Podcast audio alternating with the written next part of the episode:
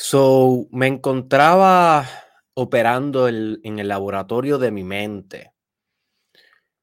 ¿Cuál sería la mejor manera en la que yo podría comenzar el episodio de hoy e ilustrarte exactamente lo que quiero decir con operar en el laboratorio de tu mente? Y en lo que estaba pensando sobre estas cosas, pues me, vinieron varias ideas que son bien recomendadas para cuando tú quieres empezar una conversación, cuando tú quieres despertar la atención, cuando tú quieres prender la chispa del interés de alguien. Y obviamente cuando tú quieres prender la chispa del interés de alguien, tú comienzas por contar una historia. Y sí, porque los seres humanos somos seres que estamos programados para escuchar historias pero luego pensé, casi siempre comienzo con una historia, algo que llevo trabajando, es, un reto personal que me, que me he eh, autopuesto para el Mastermind Podcast Challenge Season 2, contar más y mejores historias. Así que casi todos los días empiezo con eso y dije, déjame no empezar así. Otra idea que se me ocurrió es comenzar leyéndote exactamente las palabras del maestro Nicolás Tesla, el cual inspiró la idea que te voy a estar enseñando hoy sobre operar el laboratorio de tu mente. Pero luego dije, ¿sabes qué? Déjame no, empezar con eso, déjame empezar con otra cosa. No te preocupes, sí te voy a leer eh, directamente quotes de Nicolás Tesla hoy pero dije, déjame no empezar con eso.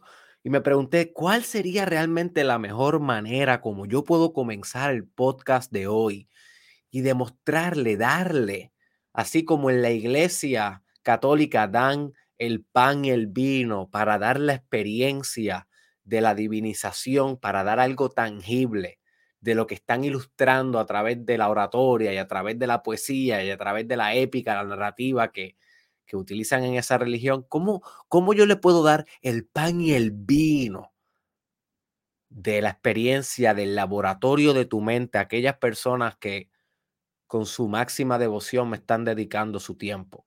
Así que se me ocurrió la idea de comenzar de la siguiente manera. My friend, vamos a comenzar por cerrar tus ojos.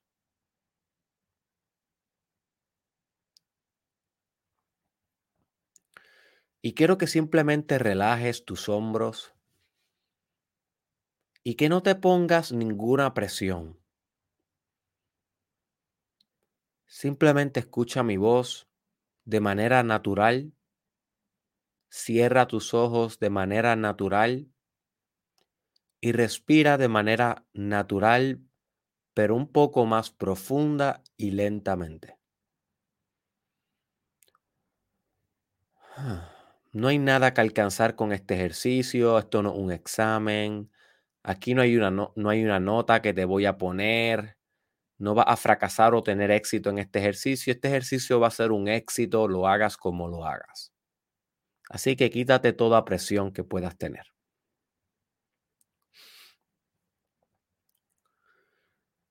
Muy bien.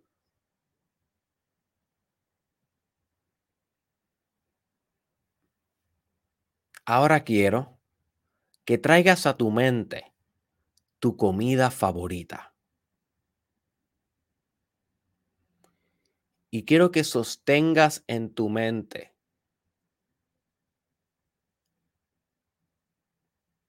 esa imagen.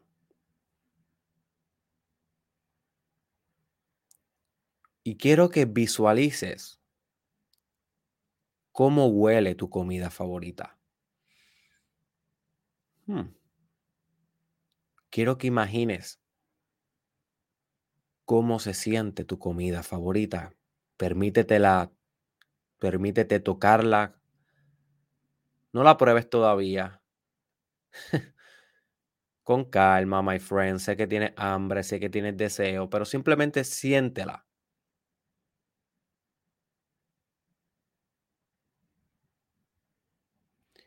Quiero que observes cada uno de los detalles de esa comida. Quiero que sientas su temperatura. Quiero que experimentes su textura. Y quiero que te permitas y te lleves un bocado a la boca. Y quiero que sientas todo el sabor en tu boca. Mm. Rico, ¿ah? Muy bien. Abre tus ojos. Muy bien, estamos comenzando bien. Lo que acabas de hacer ahora mismo es un breve ejercicio en el laboratorio de tu mente. Sencillo, con algo que te gusta y con algo que no fue muy difícil de hacer. Ahora vamos a hacer un segundo ejercicio aplicando esto que ya conoces, de que literalmente tu mente puede ser un laboratorio, donde en esta ocasión nos permitimos probar comida y la comida que nos gusta, pero la podemos utilizar para cosas más profundas que este ejercicio, como por ejemplo lo que vamos a hacer ahora. Cierra tus ojos de nuevo, relaja tus hombros, respira natural y profundamente. Muy bien. Y ahora quiero que te imagines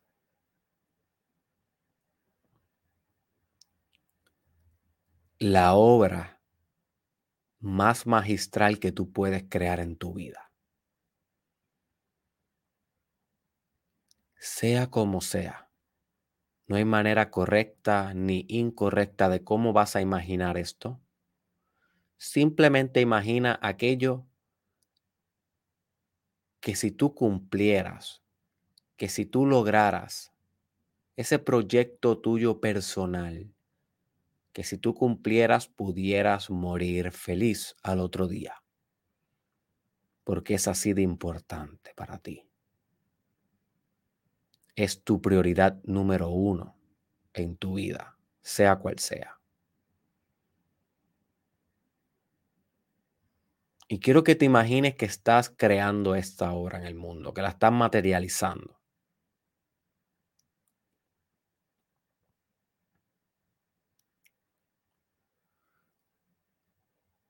Ahora quiero que te imagines algunos obstáculos que vas a enfrentar en el camino de materializar esta obra.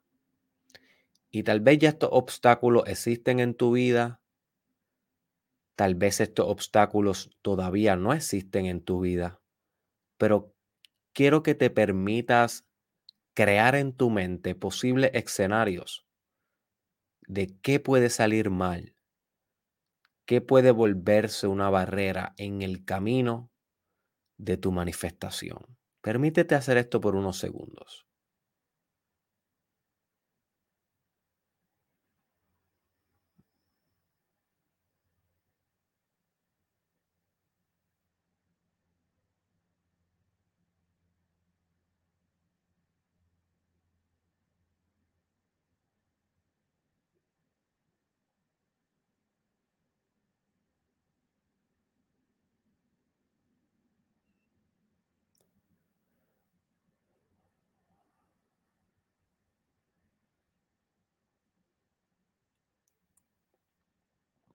Muy bien.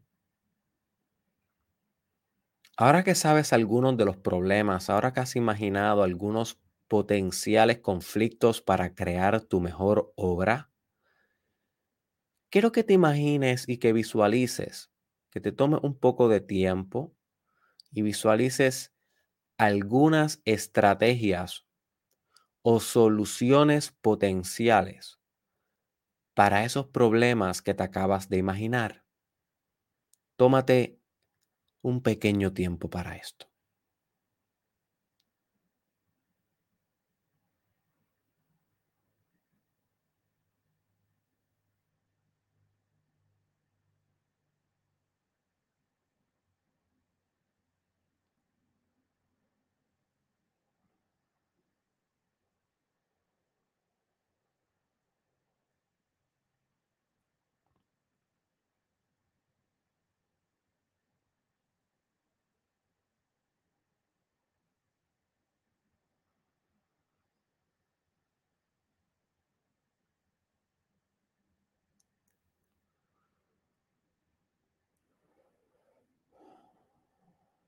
Muy bien.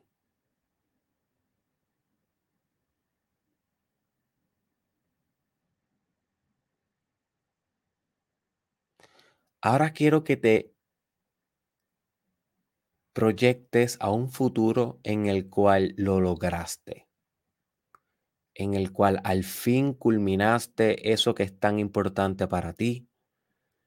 Y quiero que te visualices en dónde estás una vez lo lograste, haciendo qué, una vez lo lograste.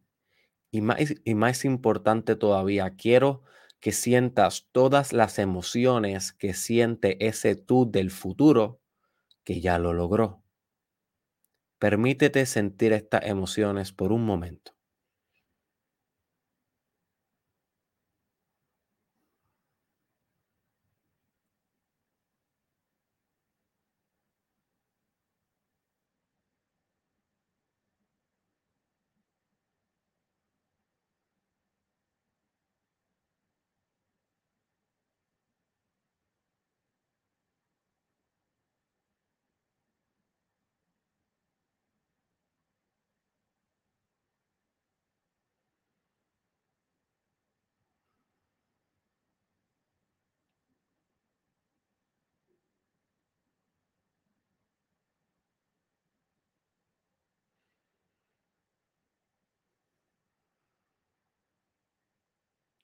Muy bien. Ahora quiero que hagas un compromiso en la oscuridad de tu mente o en el laboratorio de tu mente y te comprometas contigo desde lo más profundo de ti a que no vas a cesar, no vas a descansar, no te vas a detener hasta que este futuro que estás visualizando y sintiendo en este momento sea para ti una realidad inevitable. Quiero que te comprometas contigo, que lo afirmes como lo quieras afirmar, que te digas lo que te tengas que decir dentro de tu propia mente. No salgas de la meditación.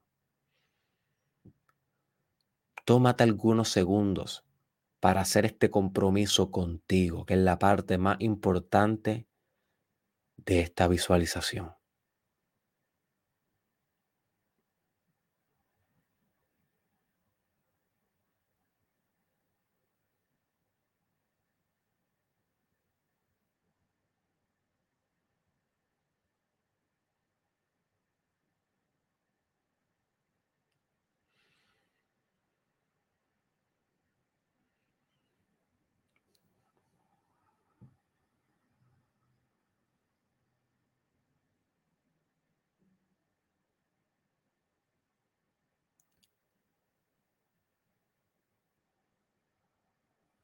Muy bien. Ahora quiero que simplemente contemples cómo te sientes en este momento. No abras tus ojos, mantente ahí. Simplemente respira, no pienses en nada. Lo has hecho excelente. Ya casi eres un experto meditando. Quiero que muevas tus dedos de las manos poco a poco sin abrir tus ojos y que muevas tus hombros, tu cuello. Y cuando te sientas listo o lista, poco a poco abre tus ojos.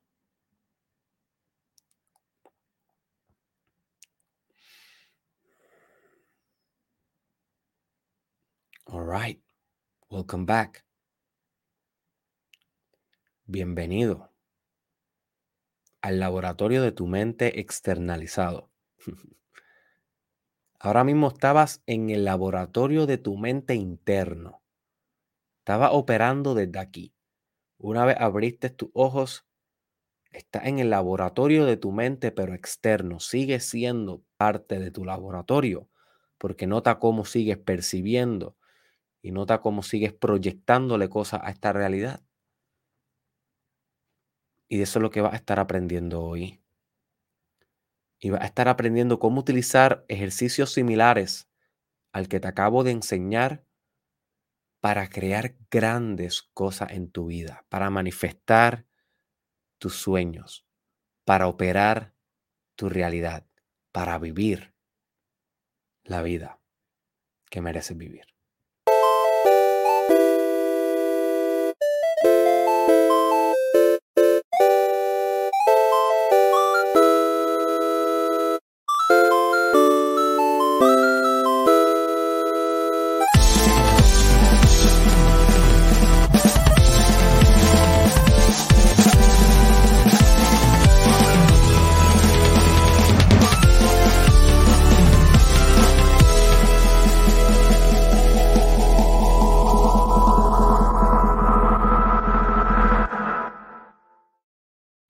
Así que bienvenido, my friend, al episodio 460 y what?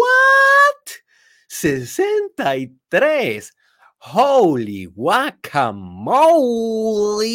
del Bring It del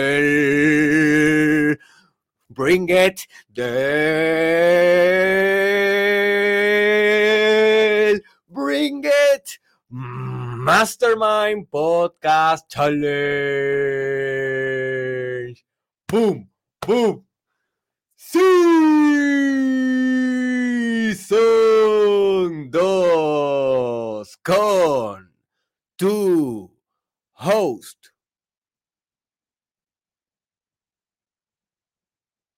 Doctor Derek Israel. Y hoy, my friend, te voy a enseñar así como Nicolás Tesla hizo cuando estaba creando las mayores invenciones que ha visto la historia de la humanidad. Uno de los grandes inventores. No se conoce mucho porque Tomás Edison opacó mucha de su obra, una guerra entre ellos dos. Tienes que leer esa historia de Nicolás Tesla versus Tomás Edison. Pero este es uno de los hombres ilustres de la historia de la humanidad y hoy vas a estar aprendiendo a operar psíquicamente similar a él. Así que de eso es lo que te voy a estar enseñando hoy. Te tengo dos breves anuncios antes de comenzar. El primero es que hoy voy a estar lanzando en algún momento durante el día. Voy a estar lanzando la preventa oficial de mi nuevo curso, Cómo ser un top influencer. Así que si tú eres una persona que estás pensando en convertir tu gran obra en algo que se manifiesta a través de las redes sociales, a través del mundo digital. Y si tú estás visualizando crear tu propio movimiento, sea cual sea, y ser tú la persona que influencia ese movimiento, así como lo estoy haciendo yo en mi propio movimiento, bueno, pues esta es una oferta que tal vez no debes perder. Va a estar a 50% de descuento en la preventa una vez salga el curso oficial en febrero 10. Entonces el precio sería el original. Y obviamente este curso está en desarrollo, por eso te lo doy a mitad de precio y no tendría acceso hasta febrero 10. Pero es el negocio, pagas la mitad y espera un ratito. Así que pendiente hoy a mis redes para que puedas ver toda la información detalladamente y puedas este, tomar una decisión informada. El segundo eh, anuncio que te tengo es que este episodio tiene, este episodio tiene un, no es un episodio necesario para entenderlo de hoy, pero sí muy complementario, que se llama Cómo accesar a tu imaginación divina. Mastermind Podcast, episodio 267. Cómo accesar a tu imaginación divina y estas velas chinas, creo que se llama así, o velas asiáticas, en la portada. Así que apúntate eso, my friend, porque en algún momento cuando puedas liberar un espacio de tu agenda, ve y escucha ese episodio, estudia la idea, porque ahí yo te enseño cómo todo lo que existe en la realidad tiene una substancia imaginal. Nació de una substancia basada en imaginación y en la capacidad que tú tienes de transmutar tu imaginación en materia, lo que va a causar o, lo, que es lo que va a determinar el impacto que tú tienes en la vida. Porque no solamente se trata de poder imaginar, sino de transducir lo que imaginamos al plano material. Así que eso va a ser bien importante que combines esa idea y la profundidad de esa idea que yo le llamo la imaginación divina, porque tiene una sustancia divina de materialización, con la idea de hoy que yo le llamo el laboratorio de tu mente, que pudiéramos pensar que imaginación divina el resultado y el laboratorio de tu mente es más una herramienta que va a utilizar en tu proceso de manifestación. Sí, así que ambas son complementarias. Está en ti cuán profundo tú quieres ir con este trabajo.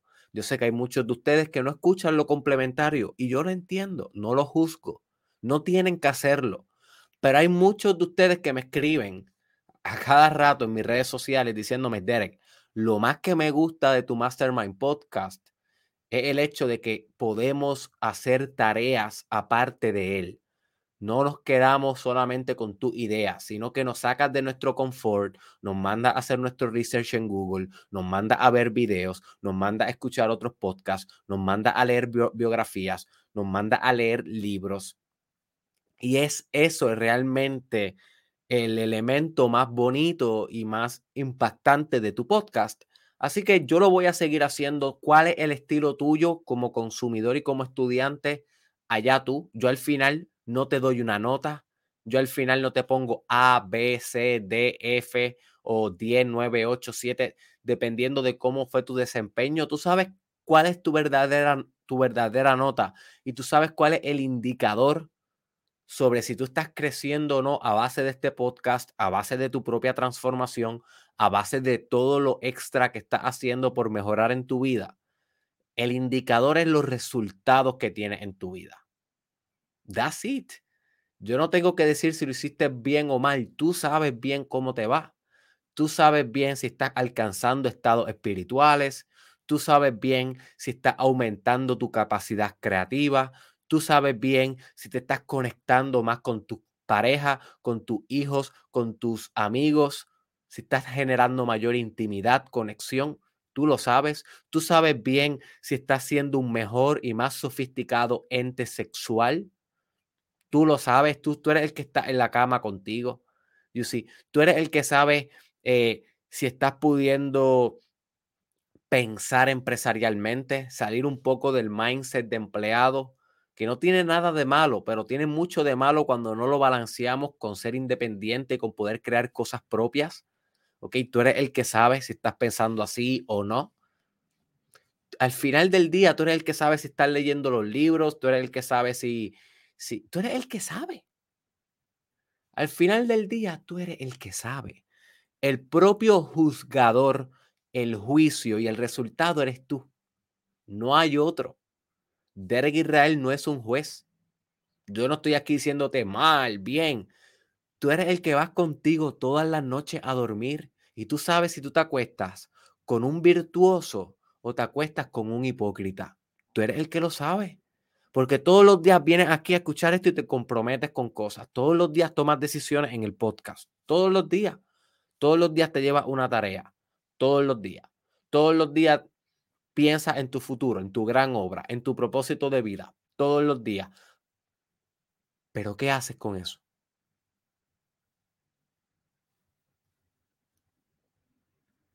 ¿Qué haces con eso? ¿Cómo va la calidad de tu vida?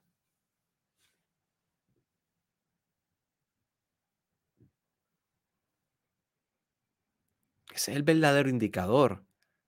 Escuchar el podcast no es crecer.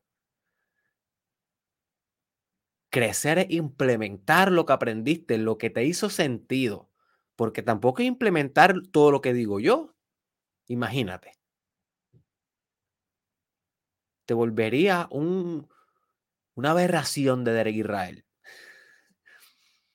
Se trata de take the best, leave the rest. Toma lo mejor, descarta lo peor, implementa un 10% de lo que yo te digo y transforma tu vida. Hay dos tipos de estudiantes después de cinco años, y esto es una de las cosas que más orgulloso yo me siento. de poder estar aquí después de cinco años y ahora yo estoy viendo los frutos de la consistencia. Y yo sé que no he sido el más consistente del mundo. Yo sé que yo me he ido por cada, a cada rato me voy. Y he hablado de eso con ustedes. Eh, a cada rato me alejo de las redes sociales y eso, pero a pesar de eso siempre vuelvo y he estado cinco años relativamente consistente. Y si algo yo he aprendido es que yo tengo dos tipos de estudiantes. Y no me gusta llamarles fanáticos, porque fanáticos son admiradores. Yo no tengo fanáticos. Yo tengo estudiantes, personas que estudian lo que yo, lo que yo propongo. Yo tengo dos tipos, los que cambian radicalmente su vida, literal, que creo que mencioné ayer que yo, yo sigo a muchos de mis estudiantes en Facebook, en Instagram, en TikTok y qué sé yo, y yo veo los cambios y digo, what the heck?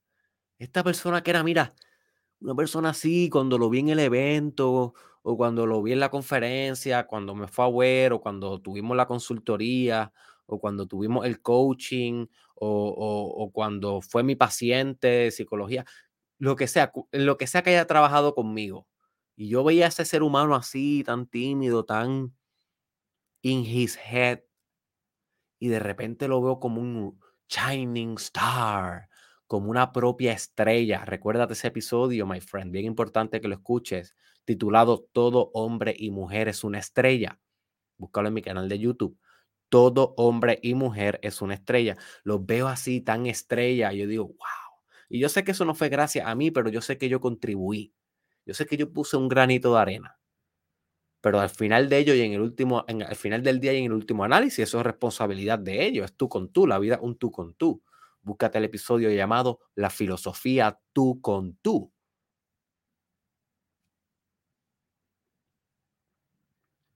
Y el otro tipo de estudiante que tengo, el que me lleva siguiendo eh, tal vez por cinco años, por los mismos cinco años que yo llevo aquí hablándoles y enseñándoles, y se queda en el mismo nivel. Literal, me sigue comentando los mismos issues. Eh, se nota que no supera, no trasciende. Y yo me doy cuenta cuando yo tengo estudiantes así que estos no son, estos son, están enredados en su propia trampa. Todavía no han vencido a su máximo competidor. Y si quieres saber sobre eso, búscate el episodio Conoce a tu máximo competidor. Todavía no han podido vencer a, tu, a su ego, a su esquema. Y no hay nada malo con eso, o sea, en el sentido de que todos vamos a nuestro tiempo. Pero mi miedo es que ese tipo de estudiante realmente no esté estudiando y simplemente se esté masturbando intelectualmente con mis ideas. Es bien diferente. Es bien diferente al estudiante que escucha una idea, y sale voraz, feroz a implementarla en la vida, pase lo que pase, se estrelle si se estrelle. Pase lo que pase, versus el que dice, ah, qué interesante. Déjame ver qué hay más por ahí. Y sigue navegando en internet y ese es su día. Y sí. ¿Cuál de los dos estudiantes eres tú? Tú sabrás.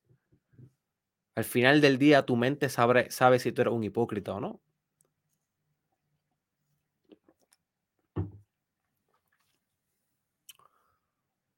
Mi, deseo contigo es que te conviertas cada vez más en el estudiante que, que aplica y no en el que se masturba. Así que vamos a empezar de lleno. ¿Qué es el laboratorio de tu mente? El laboratorio de tu mente es una idea, es una estrategia, es una herramienta psicológica, psíquica, imaginacional que podemos utilizar para realizar operaciones en nuestra realidad. Literalmente es imaginar. Es imaginar. ¿Por qué le pongo el laboratorio de tu mente? Porque no es imaginar por imaginar, sino es imaginar con un fin bien específico, que es probar diferentes alternativas dentro de tu imaginación explorar, descubrir, analizar diferentes cursos de acción que puedes tomar en tu vida en cierto contexto y sacar decisiones pragmáticas a partir de las operaciones que hiciste dentro de tu imaginación, a.k.a. slash laboratorio de tu mente. Así que el hecho de que yo le diga laboratorio de tu mente es una metáfora para que tú entiendas que cuando tú hagas este ejercicio, eres similar a Dexter en su laboratorio, en el cual construyes tu vida. No estás haciendo operaciones psicológicas meramente por pensar o por, como dicen en Puerto Rico, y lo estoy diciendo últimamente mucho, no sé por qué, es que mi esposa me pasa diciendo eso. Todo el tiempo me dice, eh, estás pasando el macho. eso es un, eso es un, como un quote o un refrán bien jíbaro de Puerto Rico, de campo, de campo, de campo. Y nosotros los dos somos bastante de campo. Ella es más de ciudad, yo soy de campo, pero los dos vinimos de clase media baja. Los dos nos creamos bien humildes, con escasos recursos. Y no fue que fuimos los dos los más pobres del mundo, no, pero los dos vinimos de, ese tipo de, de, mundo en donde, donde hablamos así. Estás pasando el macho. Yo sí, así que no, no se trata de pasar el macho. Se trata de realmente lograr algo con esa operación psicológica. ¿Por qué lo hacemos? ¿Por qué hacemos las operaciones mentales? ¿Por qué, ¿Por qué incursionamos en el laboratorio de nuestra mente? Y esta es la idea central. Esto es lo fascinante de esto. Dentro de las leyes de tu mente, no te riges por las mismas leyes que las leyes físicas materiales. Por lo tanto, al no regirte por las mismas leyes físico-materiales, tienes cierta libertad de poder crear con mayor flexibilidad y fluidez en el laboratorio de tu mente. En comparación a si lo traes al laboratorio físico y material de la vida real. Ahora bien, es necesario que tú lo traigas en algún momento al plano material. Es necesario que en algún momento tú cojas tu imaginación y mecánicamente la vayas actuando en el mundo de tal manera que la materialices. Y cuando estés actuando tu imaginación en el mundo, cuando estés haciendo el procedimiento para materializar lo que imaginaste, pues entonces te tienes que someter a las leyes físico-materiales, te tienes que someter a leyes sociales, tienes que someterte a ley de gravedad, tienes que someterte a la ley de entropía y tienes que someterte a un montón de cosas que pasan cuando los traes al mundo físico. Por ejemplo, problemas técnicos, problemas con la tecnología, obstáculos, problemas ecológicos que corrompan el proyecto, problemas políticos, problemas sociales, eh, problemas familiares, todo lo que en la realidad tuya material sucede. Con, día a día, problemas comunes. Pero son problemas que solamente existen cuando estás operando en el mundo material. Cuando estás operando la idea en el mundo psíquico, dentro de tu mente, simplemente con igual que como estábamos haciendo cuando operamos tu comida favorita, y cuando operamos cómo iba a lograr tu gran obra, analizando algunos problemas y posibles soluciones. Ahí estuvimos operando psicológicamente. Nota cómo la comida tuya favorita no está al frente tuyo ahora mismo. Tal vez tú no fuiste y hiciste inmediatamente, no la cocinaste, no pasaste la mecanización necesaria para llevar tu imaginación a materia. No quiere decir que no hayas realizado una operación no quiere decir que en tu mente no esté ahora mucho más clara cuál es tu comida favorita, por qué es tu comida favorita. Y tal vez tienes mucho más claro que hoy, tan pronto se acabe este podcast, vas a ir a comer tu comida favorita. Así que esa operación no fue en vano. Que no haya sido material no quiere decir que no haya sido de gran y sustancial importancia. Inclusive yo argumentaría y argumento que es, y lo que dice Nicolás Tesla, es más importante la operación psíquica que la operación material, porque la operación psíquica es el 90% del fundamento, es 90% del modus operandi, es 90% de la planificación estratégica de lo que tú vas a manifestar. Cuando tú haces los pasos para manifestar, cuando tú AKA slash ejecutas, es un 10% realmente. No quiere decir que no sea hard work, va a ser hard work. Pero va a ser hard work informado. Porque yo operaste psíquicamente. Malo sería que fuera hard work desinformado y estés operando desde posibilidades y estrategias obsoletas o que no te van a dar resultado o que no son las más eficientes y efectivas para lograr el cambio que estás buscando en el mundo. Así que operar desde el laboratorio de nuestra mente nos da flexibilidad de operación, nos da libertad, nos da creatividad para poder crear. ¿Ok? Nos da muchas posibilidades, es infinito lo que tú puedes crear dentro de tu mente. Es como un castillo, es como, es como una caja de arena que con esa arena tú puedes crear infinidad de formas. Tu mente es el potencial. La arena es el pensamiento que le da forma. Así que tu mente no está definida. Eso es lo que le llamamos tábula rasa. Búscate ese término en Google. Tábula rasa. Tu mente en blanco. Tu mente es un canva que en todo momento tú decides cómo empiezas a pintar ese Canva, qué empiezas a contener en tu mente, cómo, lo cómo formalizas, cómo formalizas la sustancia informal de tu mente, que no tiene forma, cómo le das forma a tu mente, ¿ok?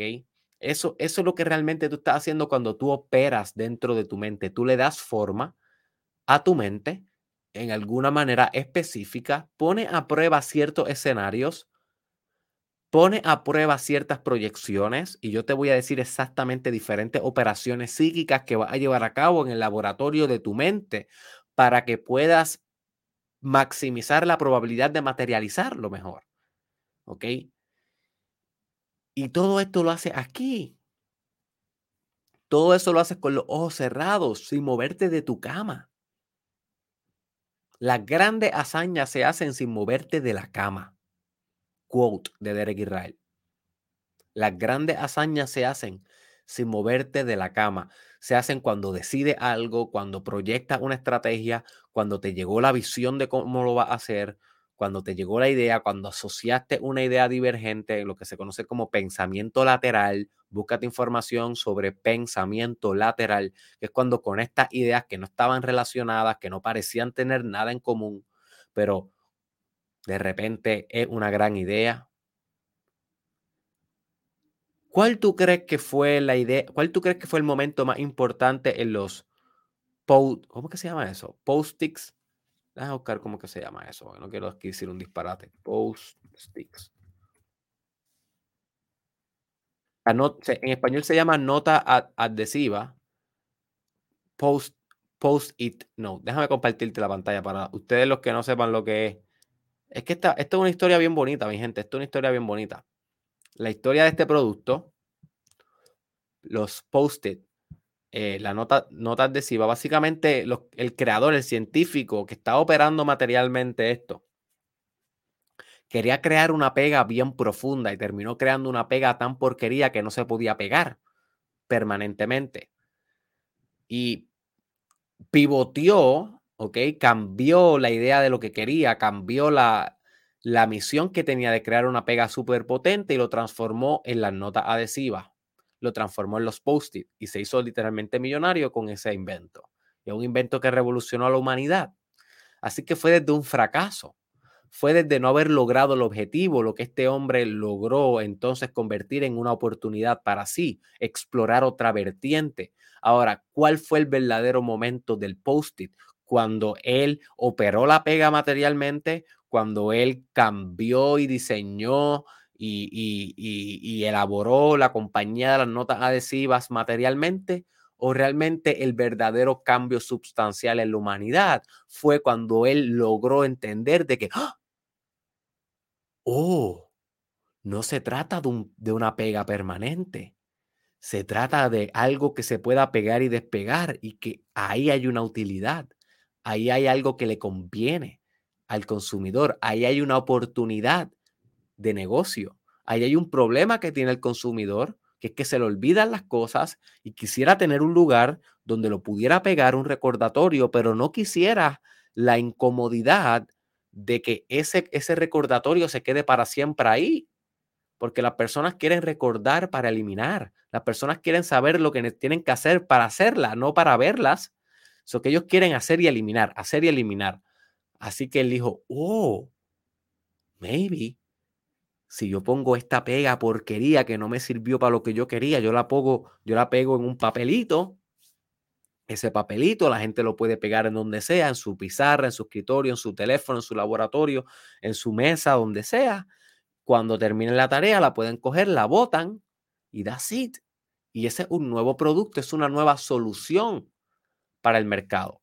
Así que nota cómo la verdadera esencia de la nota adhesiva, el post-it, realmente la verdadera esencia se encontró cuando él se le ocurrió como pivotear la idea. Y pivotear es un término que viene del emprendimiento, que significa cuando tú coges una idea empresarial y le cambias algo para marcar un mercado diferente o para impactar diferente o para que tenga una funcionalidad diferente.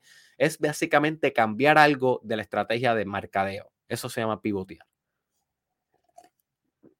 Así que cuando él pivoteó la idea, fue realmente el momento de la concepción del post-it. Luego lo tuvo que operacional materialmente. Luego tuvo que hacer el branding, el logo y venderlo en los, en los, canales de distribución, en los retailers y tuvo que hacer todo lo material.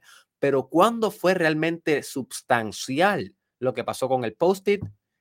En el laboratorio de su mente. Ahí fue cuando él hizo ¡pum! la operación que hizo que todo lo demás se desatara. Y eso es lo que tú tienes que comprender con esta verdad actualizable del laboratorio de tu mente, que las mayores decisiones y las mayores y los mayores emprendimientos de tu vida van a ser actos psíquicos, no van a ser actos materiales.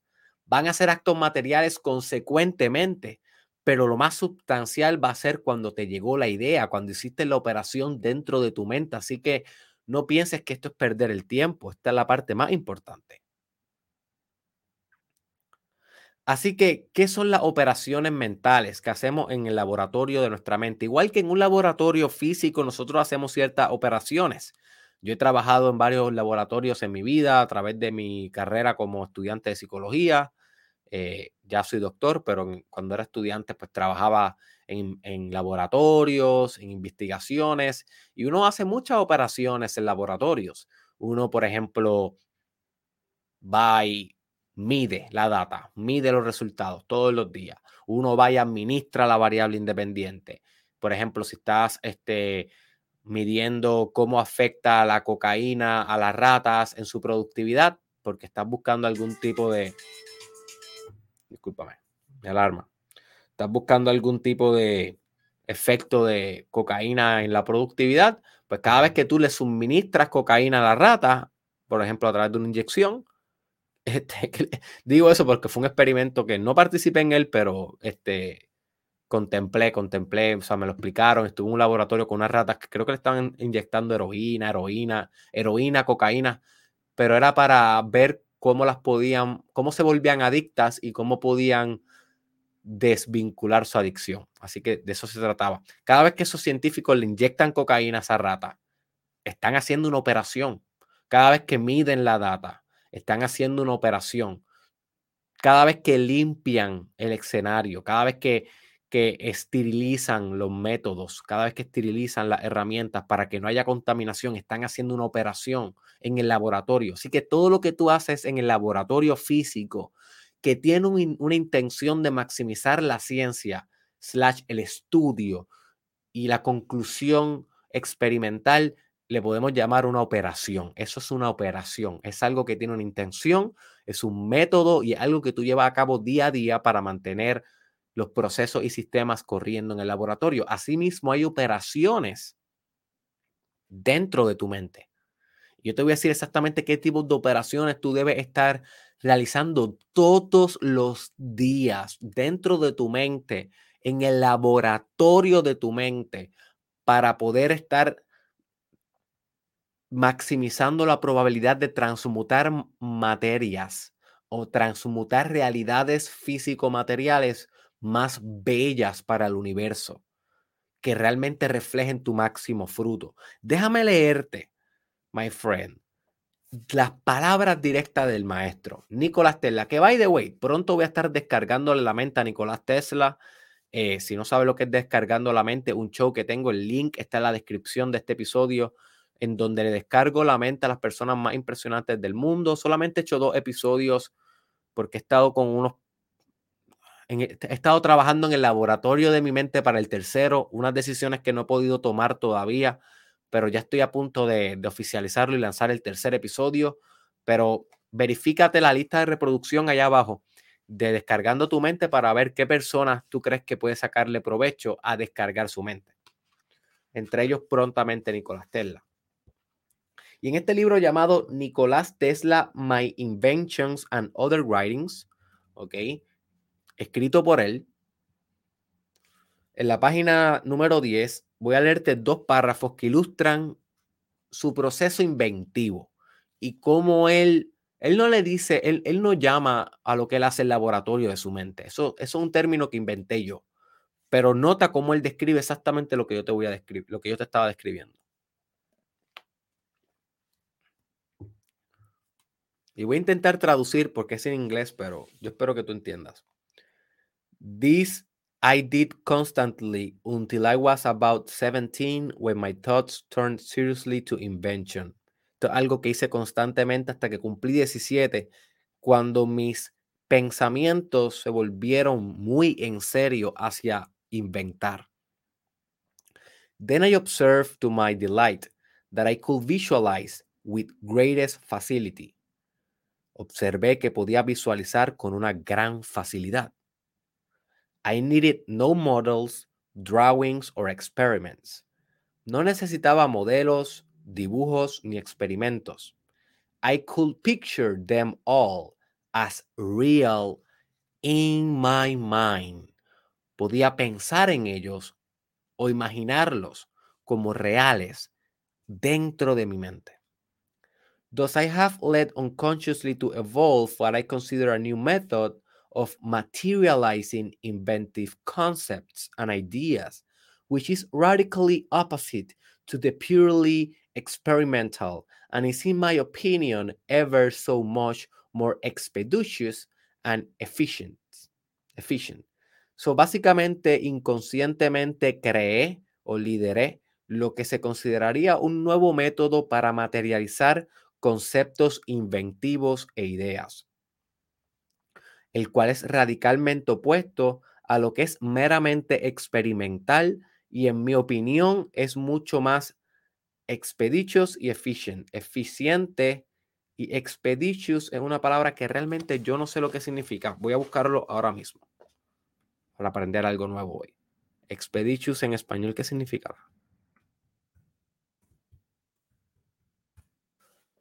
Expeditivo. Jamás en mi vida había escuchado eso, pero yo creo que tiene que ver con, dice que la definición es ágil y diligentemente, rápido, pronto.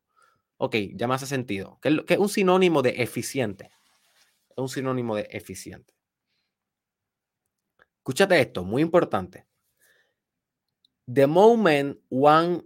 Ah, quiero, quiero, quiero decirte algo antes de, de continuar. Cuando él dice que él, él crea este nuevo método de materializar conceptos inventivos que es radicalmente diferente al puramente experimental. Lo que se está refiriendo al puramente experimental es a lo que te estaba mencionando sobre las operaciones dentro de un laboratorio, a literalmente llevarlo a cabo en el mundo físico material. Él está diciendo que este nuevo concepto que él desarrolla, que es crear utilizando su psique, es más eficiente que el meramente experimental.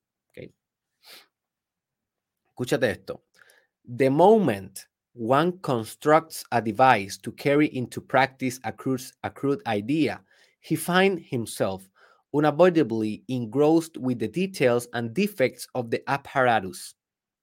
En el momento en el que tú construyes un dispositivo para llevar a cabo la práctica o la idea cruda de la imaginación que tenías o de la idea, te vas a encontrar inevitablemente envuelto en los detalles y en los defectos del aparato. Wow. Wow. O sea que en el momento que tú llevas a cabo la cosa a nivel material, te encerraste en las leyes materiales. Van a haber defectos, van a haber problemas, lo que te estaba mencionando, van a haber desperfectos técnicos, issues, burocracia, muchas cosas que van a detener tu progreso. Por eso fue que yo te mandé a visualizar al principio cuáles son los problemas que te va a encontrar para manifestar tu gran obra, tu propósito de vida, lo que, lo que es grande para ti, lo que significa algo para ti. Porque es inevitable que tú te vas a encontrar algunos de esos problemas que imaginaste y otros que no imaginaste porque estás extrapolándolo ya al mundo material. As he goes on improving and reconstructing, his force of concentration diminishes and he loses sight of the great underlying principle. A medida que esta persona va entonces mejorando y reconstruyendo ese dispositivo en el mundo material, su fuerza de concentración disminuye. ¿Por qué disminuye? Porque está operando en los gross. Si tú has leído el Kibalión, esto te va a hacer tanto sentido. Si no has leído el Kibalión, por favor. Por favor. Why are you waiting? Cómpralo hoy mismo en Amazon o búscalo en PDF gratis por el internet. Pero lee el Kibalión porque ahí vas a entender un montón sobre lo que estamos hablando hoy. So que él dice que, eh, cuando tú estás literalmente reconstruyendo y mejorando el dispositivo en el mundo material, tu fuerza de concentración va a disminuir y vas a perder de vista el principio fundamental.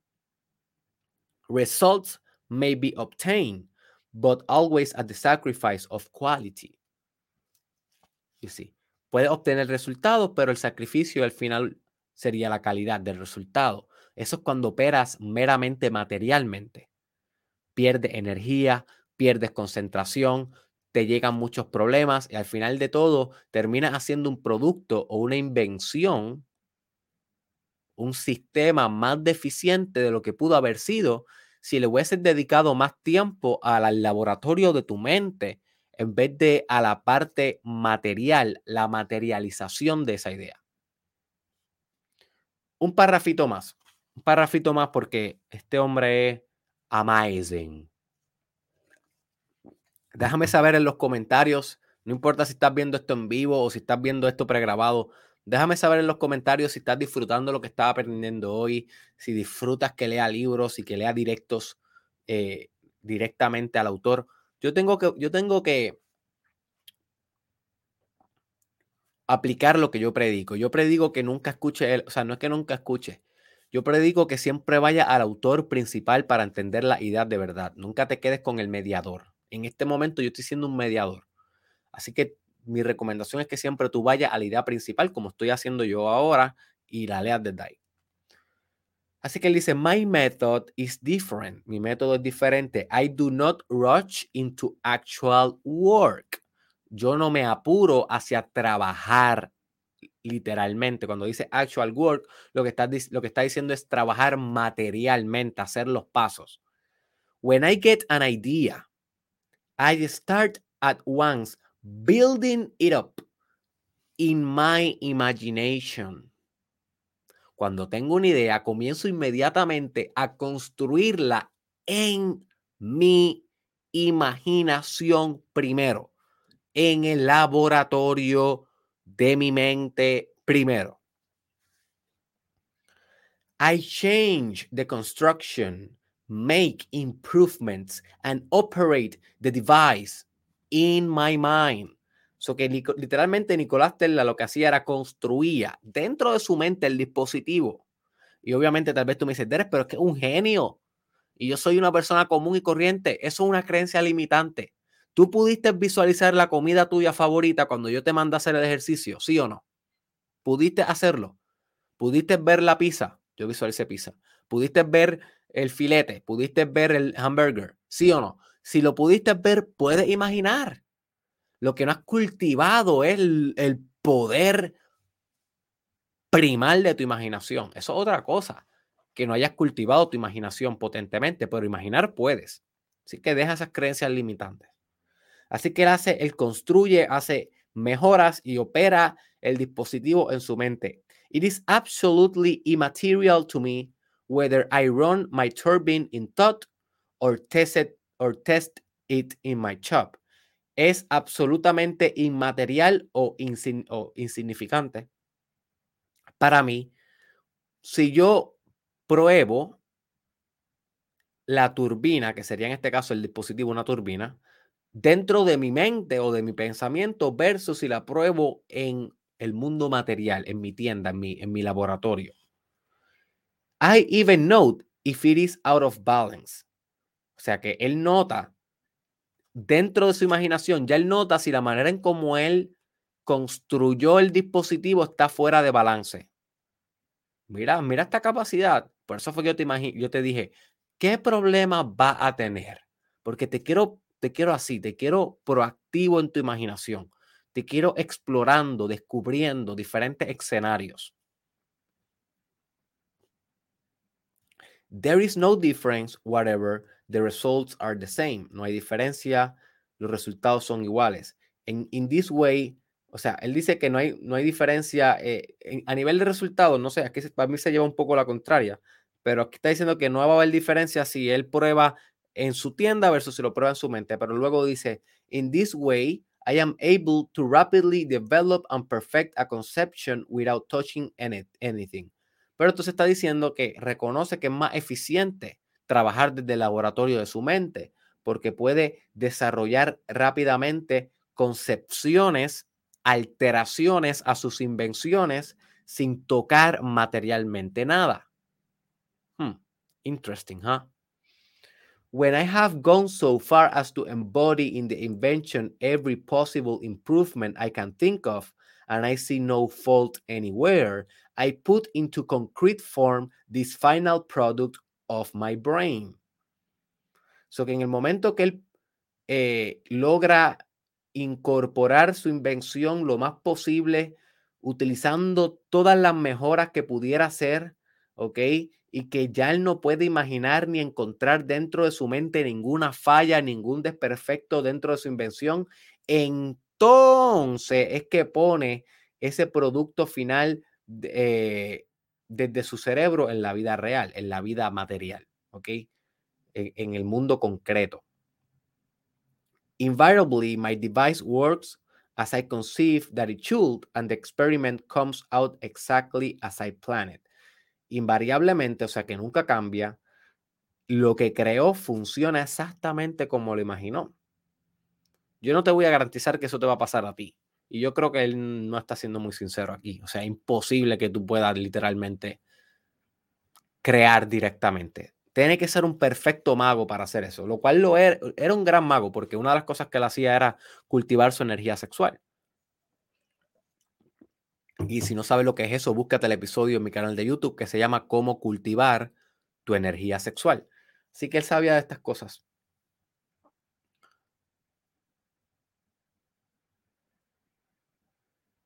So, déjame terminártelo de un cantazo. In 20 years, there has not been a single exception. Why should be otherwise? Engineering, electrical, and mechanical is positive in results. There is scarcely a subject that cannot be mathematically treated and the effects calculated or the results determined beforehand, the antemano, from the available theoretical and practical data. The carrying out of this practice of a crude idea is as it as is begin uh, the carrying out into practice of a crude idea as is being generally done is, I hold, nothing but a waste of energy, money and time. O sea, eh, termina diciendo que traer, la, traer al mundo material una idea sin haberla trabajado psíquicamente, sin haberla trabajado dentro de tu laboratorio mental, va a ser una pérdida de tiempo, energía y dinero para ti. Así que eso fue Nicolás Tesla en sus propias palabras. Ahora tú decides si me vas a creer lo que te estoy diciendo. Tengo, una, tengo un buen vaqueo. tengo una buena referencia, tú decidirás. Así que, ¿qué exactamente son las operaciones mentales? Te voy a mencionar algunas aquí y cómo puedes operar, pero voy a ir rapidito para no quitarte tanto tiempo. Ok, por ejemplo, una de las operaciones mentales que puedes estar haciendo a cada rato, cada vez que se te ocurre una idea, es proyectar. Proyectar. Que fue exactamente lo que hiciste cuando yo te dije, ¿cuál es tu gran obra? ¿Cómo sería tu vida si tú crearas una gran obra, si tú crearas tu gran propósito? En el momento que tú imaginaste el futuro, literalmente, ¿qué hiciste ahí? Trascendiste el tiempo. A nivel material, no estás pudiendo trascender el tiempo. Estás encerrado aquí a las 5 y 12 de la, de la mañana, en mi caso, en Arizona. Pero tú nota la hora que tú estás viendo esto. Tú estás encerrado en este tiempo. Y para físicamente tú poder salir de este tiempo, pues yo no sé cómo lo vas a lograr. Tendrás que meterte en un hoyo negro, en el espacio, o hacer algo raro. Pero así, naturalmente, no podemos escapar del tiempo. Pero en nuestra imaginación eso no aplica. En nuestra imaginación podemos viajar al pasado, podemos estar en el presente, podemos multiperspectivar el presente en diferentes perspectivas, diferentes matices y podemos hacer esa operación para poder tener más contexto, podemos ir hacia el futuro, dividir el futuro en diferentes posibles cursos de futuro, lo que se conoce como futuring, que es una técnica que yo enseño en el curso eh, cómo manifestar tu propósito de vida. Okay, que yo le enseño a mis estudiantes a hacer esa técnica para que puedan literalmente manifestar su propósito de vida. Así que si te interesa eso, Busca en derekreal.com, el link está en la descripción, mi curso Manifestando tu propósito de vida. Así que literalmente tú puedes proyectar y debiera estar proyectando con ferocidad y velocidad en tu vida. Yo todos los días estoy proyectando, todos los días. Yo le estaba diciendo a mi pareja hace poco, mi amor, es que tú tienes que entender que todos los proyectos que yo hago, están sucediendo aquí en este momento presente y están sucediendo de aquí a 20 años. ¿Qué es lo que quiere decir con eso? Que yo tengo un plan, yo tengo un roadmap, un roadmap de cómo mis proyectos se van a ver de aquí a 20 años. Y eso fue algo que yo le describí a, a mi comunidad de email que recibe un newsletter todos los lunes. Si te interesa, es gratuito, puedes suscribirte. El link está en la descripción también a mi newsletter.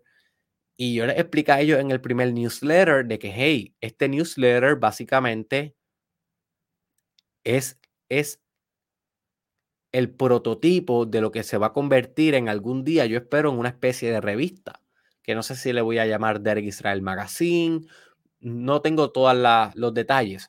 Lo que yo sí sé es que a nivel de mi presente, lo que yo estoy enviando es un newsletter, no tiene mucha edición, no tiene mucho diseño, estoy en la parte primitiva, estoy inventando, estoy viendo el esqueleto, cómo va a ser el esqueleto de esto que se va a convertir de aquí a dos o tres años en lo que yo le llamo la comunicación oficial de mi metaverso. Eso es una idea que no puedo entrar ahí, pero es algo que es bien, bien profundo. Entonces, mi, ese proyecto, por ejemplo, newsletter, mi, mi newsletter, está pasando en el momento presente como un documento que envío todos los lunes a mis estudiantes de mi comunidad de email. Pero está pasando en el futuro como esa revista, como esa comunicación oficial de mi metaverso. Ahora, para que llegue ese futuro, tiene que pasar años materialmente, tiene que pasar 10, 15 años, yo no sé cuántos años hasta que yo pueda lograr eso y para que toda la tecnología del metaverso esté aquí. Si no sabes lo que es el metaverso, debe estar buscando ya en Google qué es el metaverso. Por favor, tienes que actualizarte, por favor.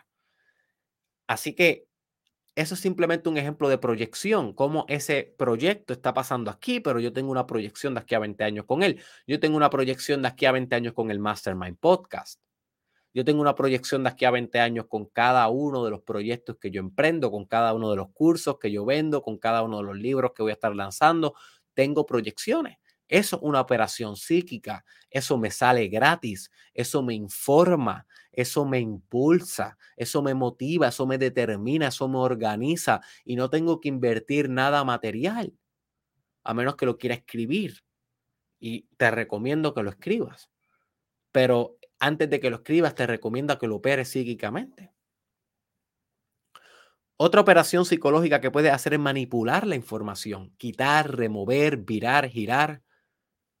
Una, una, metáfora que me gusta mucho es que una de las cosas que he aprendido en el último año bastante sólido es diseño, diseño gráfico.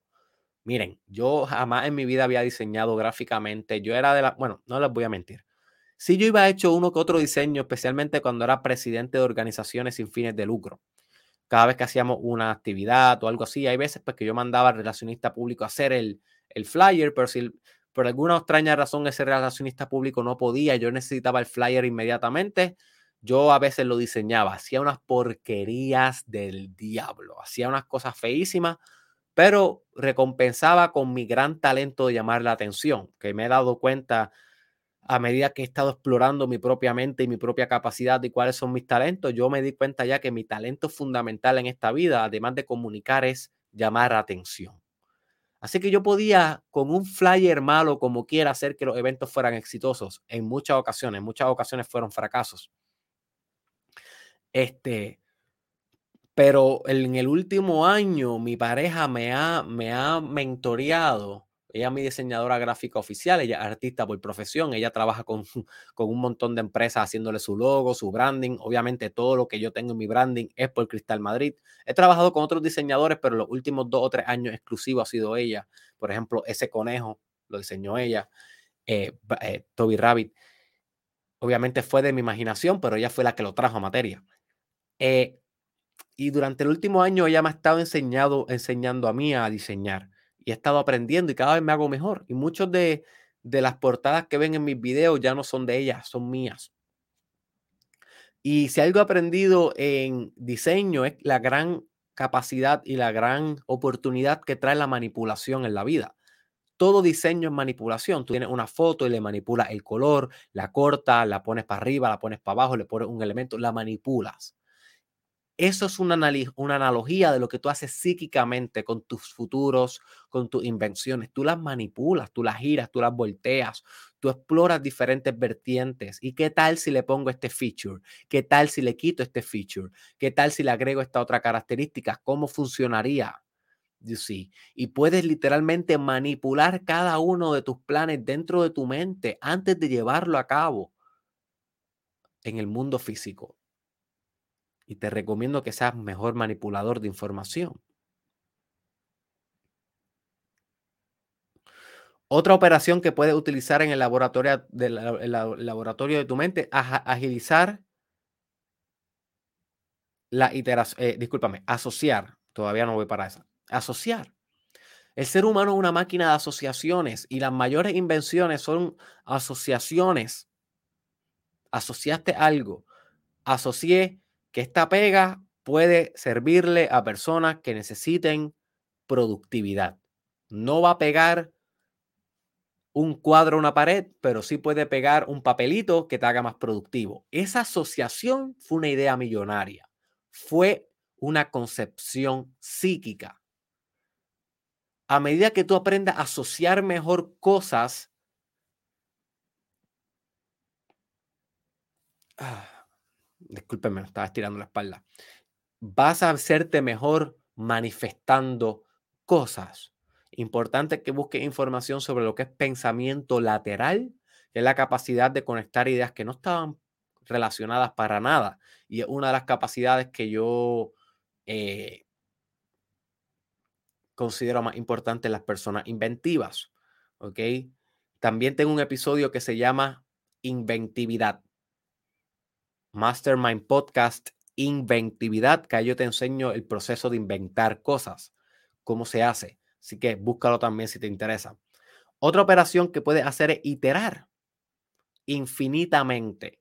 Tengo un episodio que se llama el proceso de iteración. Búscalo si te gusta este tema y si crees que es importante, para mí es imperativo. Iterar es literalmente poner en práctica algo, sacar feedback del resultado y cambiar ese algo según el feedback y volverlo a poner en el experimento. Cada, cada vez que tú haces ese ciclo de exponer, arreglar según el feedback, exponer, arreglar según el feedback, es una iteración. Pero en el mundo material, cada vez que tú iteras algo, pierdes dinero, pierdes energía. Por ejemplo, si tú estás trabajando en una empresa de naves espaciales, cada vez que tú quieres lanzar una nave espacial y no funcionó, se cayó una turbina, explotó algo, hubo un desperfecto técnico, sí fue una iteración, sí tienes más inteligencia de qué hacer y qué no hacer la próxima vez para maximizar un resultado exitoso, pero perdiste dinero, perdiste la turbina, perdiste el motor, perdiste combustible, perdiste algo, capaz que perdiste vidas en la tripulación, perdiste. Así que es mejor iterar en tu mente, siendo realista de cuáles son las cosas que pueden ir mal. Porque si, no, e, si eres bien fantasioso, pues entonces la iteración está siendo una mera fantasía y no está siendo una operación psíquica de respeto y seriedad científica. You see. Pero al, operar en tu psique, te ahorras energía y dinero. Es que muy importante. Otra operación es analizar pensar, my friend, analizar, hey, ¿qué tal si hago esto? ¿Qué tal si hago lo otro? ¿Qué significa esto? Otra palabra para analizar es introspeccionar. No la, no la incluí. Y tengo un episodio llamado introspección, que es la capacidad de tú verte por dentro y analizar bien tus propios procesos y sacar conclusiones profundas de tus propios procesos. Así que analizar constantemente imperativo para que desarrolle inteligencia alrededor de lo que está inventando. Otra cosa que puede hacer es predecir, predecir el futuro, predecir tendencias y a, a mayor capacidad de predecir tú tengas en la vida, va a ser mayor el éxito que tú tienes en la vida. Porque el éxito en el mundo tecnológico que nos encontramos hoy se encuentra en la capacidad que tú tienes de predecir tendencias y crear infraestructuras antes de que la tendencia llegue, en preparación a ella para capitalizarla inmediatamente la tendencia llega aquí. Así que, por ejemplo, yo ahorita te mencioné que estaba intentando hacer una, un tipo de revista o comunicación oficial para el metaverso, para el universo de Derek Israel. Y te dije, tienes que estudiar el metaverso, ¿right? ¿Qué quiere decir eso? Bueno, my friend, que yo estoy prediciendo de que el metaverso va a ser nuestra realidad pronto, tal vez de aquí a 5 o 10 años. Y yo estoy ajustando, yo estoy creando una infraestructura desde ahora para el momento que eso llegue, Derek Israel esté al día, Derek Israel está adelantado y Derek Israel pueda ofrecer consultoría y Derek Israel pueda ofrecer inteligencia y hacer contenido de valor a las personas que se den cuenta cuando llegue el mundo material, que es el futuro. Pero yo me di cuenta desde antes porque yo lo predije yo busqué la tendencia, yo me esforcé psíquicamente para llegar a estas conclusiones, a estas operaciones. You see, eso es lo que tienes que aprender a hacer tú, predecir tendencia y crear desde antes infraestructuras, ya sean empresariales o personales o espirituales, para una vez la tendencia llegue, ya tú estés al día, ya tú estés, mira, con el cuchillo en la boca, como dice uno de mis mentores, Edgardo Hernández, con el cuchillo en la boca, listo para combatir. Otra operación es que puedes probar multicontextualmente. Otra palabra que le podemos llamar a esto es recontextualizar las cosas.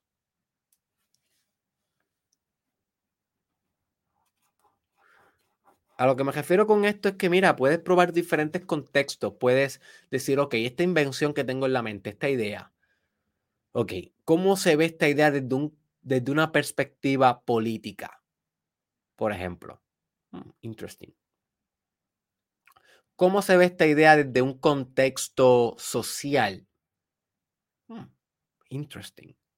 ¿Cómo se ve esta idea desde un contexto feminista? Hmm, interesting. ¿Cómo se ve esta idea desde un contexto religioso católico? You see, y de esa manera tú puedes ir explorando diferentes contextos en el cual esta idea va a ser percibida y navegada. Y puedes sacar inteligencia de eso para hacer mejor el producto, el servicio o lo que vaya a inventar, lo que vaya a crear en tu vida. Cuando tú solamente tomas en consideración un solo contexto, tu idea está destinada, tu idea está destinada a fallar. Cuando solamente tomas en consideración un contexto, porque la vida es multicontextual, la vida es multiperspectival, la, la vida es multifacética. Hay contextos culturales, por ejemplo. Hay contextos mediáticos, hay contextos políticos, hay contextos espirituales, hay contextos de leyes. hay contextos de relaciones internacionales, hay contextos de marketing, de ventas, de dinero, de economía. ¿Cuántos no hay? Biología, psicología, capitalismo, comunismo. Hay tantos contextos que tu deber como inventor, como aquel que está operando desde el laboratorio de su mente, es explorar lo más posible estos diferentes contextos y ver qué inteligencia traen cada uno. No esperar que el contexto contamine la idea una vez la operacionalizaste mecánica y físicamente. No es esperar a que el gobierno te banee la idea o te la prohíba, o no esperar a que los las feministas te hagan un boicot, o no esperar a que, qué sé yo, lo que pueda pasar dependiendo tu idea. No esperar a que pase para tomar acción. Eso es lo que llamamos ser proactivo, que es en el libro de los siete hábitos de las personas más eficientes, The Seven Habits of the Most eh, Effective People, Highly Effective People. Te lo recomiendo sencilla, profundamente ese libro, definitivamente. La primera ley, si no me equivoco, es el proactivo.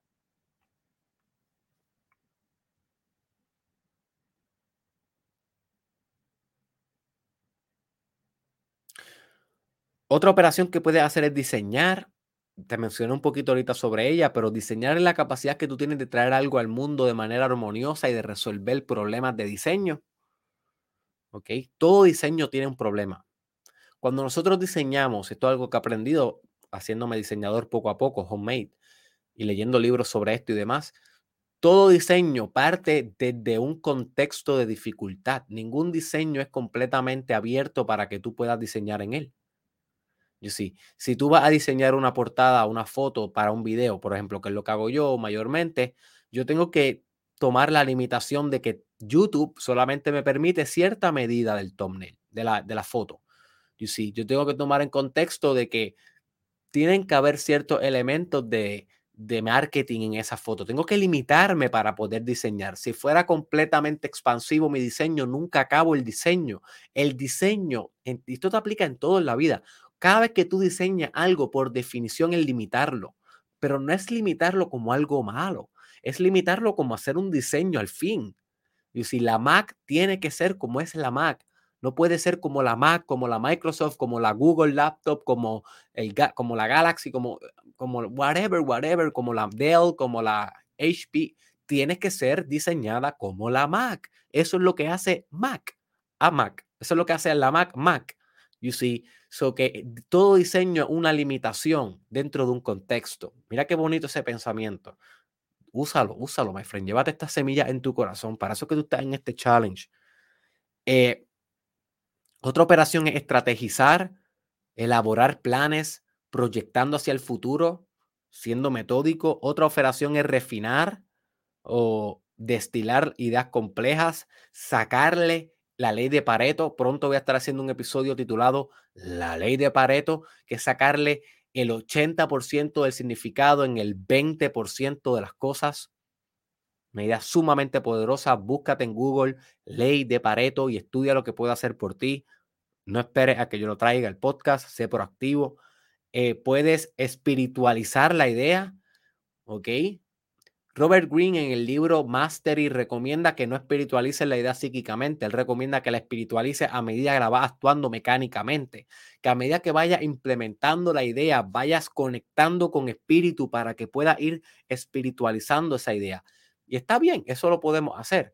Yo difiero, yo pienso que tú la puedes espiritualizar sin actuar mecánicamente.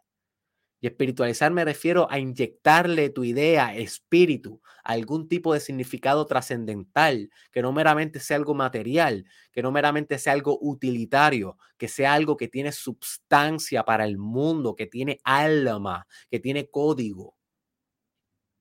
Eso es espiritualizar. Eso lo puedes hacer en el laboratorio de tu mente, encontrar un, un propio significado. Puedes innovar en el laboratorio de tu mente, no hay ningún jefe reprimiéndote, no hay ningún gobierno eh, deteniendo tus operaciones por ser muy disruptivo. Blockchain primero disruptó dentro de una mente antes de, de disruptar el mundo financiero y todos los, todas las industrias que el blockchain va a estar disruptando. Tú sabes, toda innovación pasó primero en la mente de su creador. Toda innovación pasó primero en la mente tuya. Así que innova desde ahí. Innova desde ahí, primordialmente ahí, no primordialmente en el mundo material. Así que también puedes auto vencerte, puedes autodominarte dentro de esa mente, puedes bregar con tus emociones, puedes ingenierizar virtudes espirituales. My friend, ¿cuánto no puede hacer? Nota, nota la esfera infinita que es tu capacidad de operar imaginacionalmente. This is the golden egg para ti, my friend, que te pones tanta y tanta presión de lograr cosas en el mundo. Olvídate de eso. Logra cosas primero en tu mente, en tu imaginación. Haz actos espirituales primero. Luego esos actos espirituales se materializan. Pero brega primero, parte primero desde las operaciones de tu mente. Así que quiero que todo lo que te mencioné, todas las operaciones, tu nueva tarea, tu asignación después de haber escuchado y compartido este, esta operación conmigo. Es que coja este arte de proyectar. Quiero que lo apuntes, cada uno de ellos. Quiero que, y si tienes que volver atrás, te lo voy a volver a repetir, a repetir, pero si tienes que ponerle pausa al video, hazlo como tú quieras. Tienes que proyectar, manipular, eh, iterar, destilar, analizar, predecir, probar multicontextualmente, estrategizar, refinar ideas complejas, espiritualizar, innovar, autodominarte, ¿ok? Todas esas operaciones. Quiero que hagas esa lista en una libreta de las operaciones y quiero que la hagas en acorde a tu última obra, a la obra que significa algo grande para ti, eso que te da un gran significado de que tú vas a lograr. Recuerda que tienes que tener una dirección en la vida. Si no tienes dirección, vas a llegar a cualquier lugar. Y tú no quieres llegar a cualquier lugar, tú quieres llegar a un lugar virtuoso, a un lugar que te haga feliz, que te dé paz, que te dé ecuanimidad, que te permita servir a los demás y producir tu mejor trabajo. Porque así es que el ser humano es feliz cuando está produciendo su mejor trabajo y cuando ese trabajo está sirviendo a otros a lograr sus propios sueños también. Así que si tú quieres esa vida virtuosa, que solamente el 10% como mucho vive, pues saca el tiempo, my friend, y analiza estas operaciones, cómo las vas a inculcar, cómo las vas a implementar dentro de tu propia vida. Así que esa es tu tarea de hoy. Recuerda que si no haces la tarea, el profesor Derek Israel mañana te da papau, ¿ok? Te da dos nalgadas y te pone F. Y te lo digo así porque tal vez así funcionas. Tal vez así tienes motivación para hacer las cosas. Si yo te digo, esto no es un examen, tú eres un hipócrita si no lo haces y tú, tú lo vas a saber, tal vez eso no te motiva. Tal vez necesitas que Derek Israel te diga, te voy a poner una nota, porque todavía dependes. Ah, todavía dependes de la autoridad externa. Eh, todavía eres needy. Todavía quieres chupar tetita de los demás. Ah, todavía eres una sanguijuela de grandeza. Ah, búscate eso en YouTube. Derek Israel, sanguijuela de grandeza, para que sepas lo que significa. Todavía lo eres. Ah, yo sé que no, my friend. Te estoy relajando. Te estoy, estoy haciendo abogado del diablo. Lo que quiero es molestarte, tocarte la llaga hasta que digas, déjame quieto, voy a hacerlo por mí. Eh, cuando tú digas eso, al fin lograste el objetivo del Mastermind Podcast. Cuando tú digas, screw you, Derek, cuando tú hagas eso, al fin lograste el objetivo del, Mastermind Podcast. ¿Ok? Así que este fue Derek Israel. Espero que este episodio te haya traído milagros a tu vida. Recuerda compartirlo con alguien. Si no se lo quieres enviar a alguien en específico, hazme este favor. Compártelo en tu perfil y escribe algo sobre qué aprendiste para que la gente se motive y quiera entrar si tú simplemente lo compartes y no compartes nada de tu proceso interno, la gente no se motiva. Compártelo con alguien, my friend. De esa manera podemos continuar ayudando vidas totalmente gratis, haciendo este, este trabajo tan necesario, especialmente en, la, en, el mundo hispanoamericano, en el mundo del español, que contenido así no se encuentra. Y con el hecho de que tú lo compartas, puedes eh, aportar tu grano de arena a expandir este mensaje. Te recuerdo que quiero que me dejes un comentario.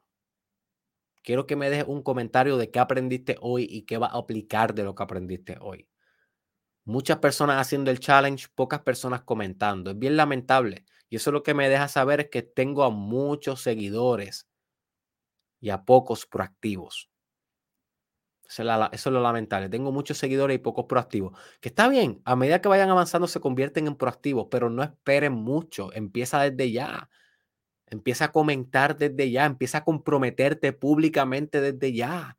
Comienza a afirmarle al universo lo que va a hacer, las implicaciones de este trabajo. Estás casi dos horas aquí conmigo. ¿Cuáles son las implicaciones? Diarias. Estás dos horas diarias conmigo. Ni con tu esposo ni con tu esposa pasas tanto tiempo. ¿Cuáles son las implicaciones? ¿Qué vas a hacer con esta información? Decrétalo, afírmalo en los comentarios. Te quiero leer. Quiero saber cuál es tu proceso. Quiero saber si esto está funcionando. Quiero saber si la idea se, se está transmitiendo. Y te recuerdo, my friend, que hoy durante el día voy a estar lanzando la preventa oficial del curso Cómo ser un top, top, top baby influencer.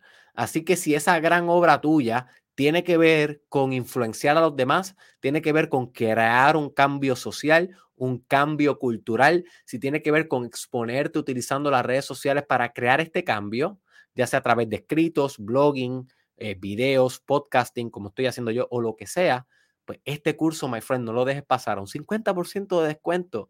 Va a aprender lo que yo he aprendido en los últimos 10 años que he sido influencer 5 que he sido en esta marca personal, pero ya yo era influencer desde antes. En proyectos que no me siento muy orgulloso de ellos, pero ha sido mi parte de mi crecimiento. Derek Israel el primer, el primer eh, eh, proyecto que yo me siento orgulloso de él. Todos los demás, cuando era medio influencer en la red, eran proyectos muy arcaicos, como que tenía 15, 16, 17, 18, 19, 20 años. Imagínate. Así que, ¿qué te puedes imaginar de un Derek Israel con esa edad? Anyways, se trata de lo que tú vas a hacer. Se trata de tu propia propuesta y yo te voy a ayudar a ser influencer. Pendiente a mis redes y búscalo en derekisrael.com.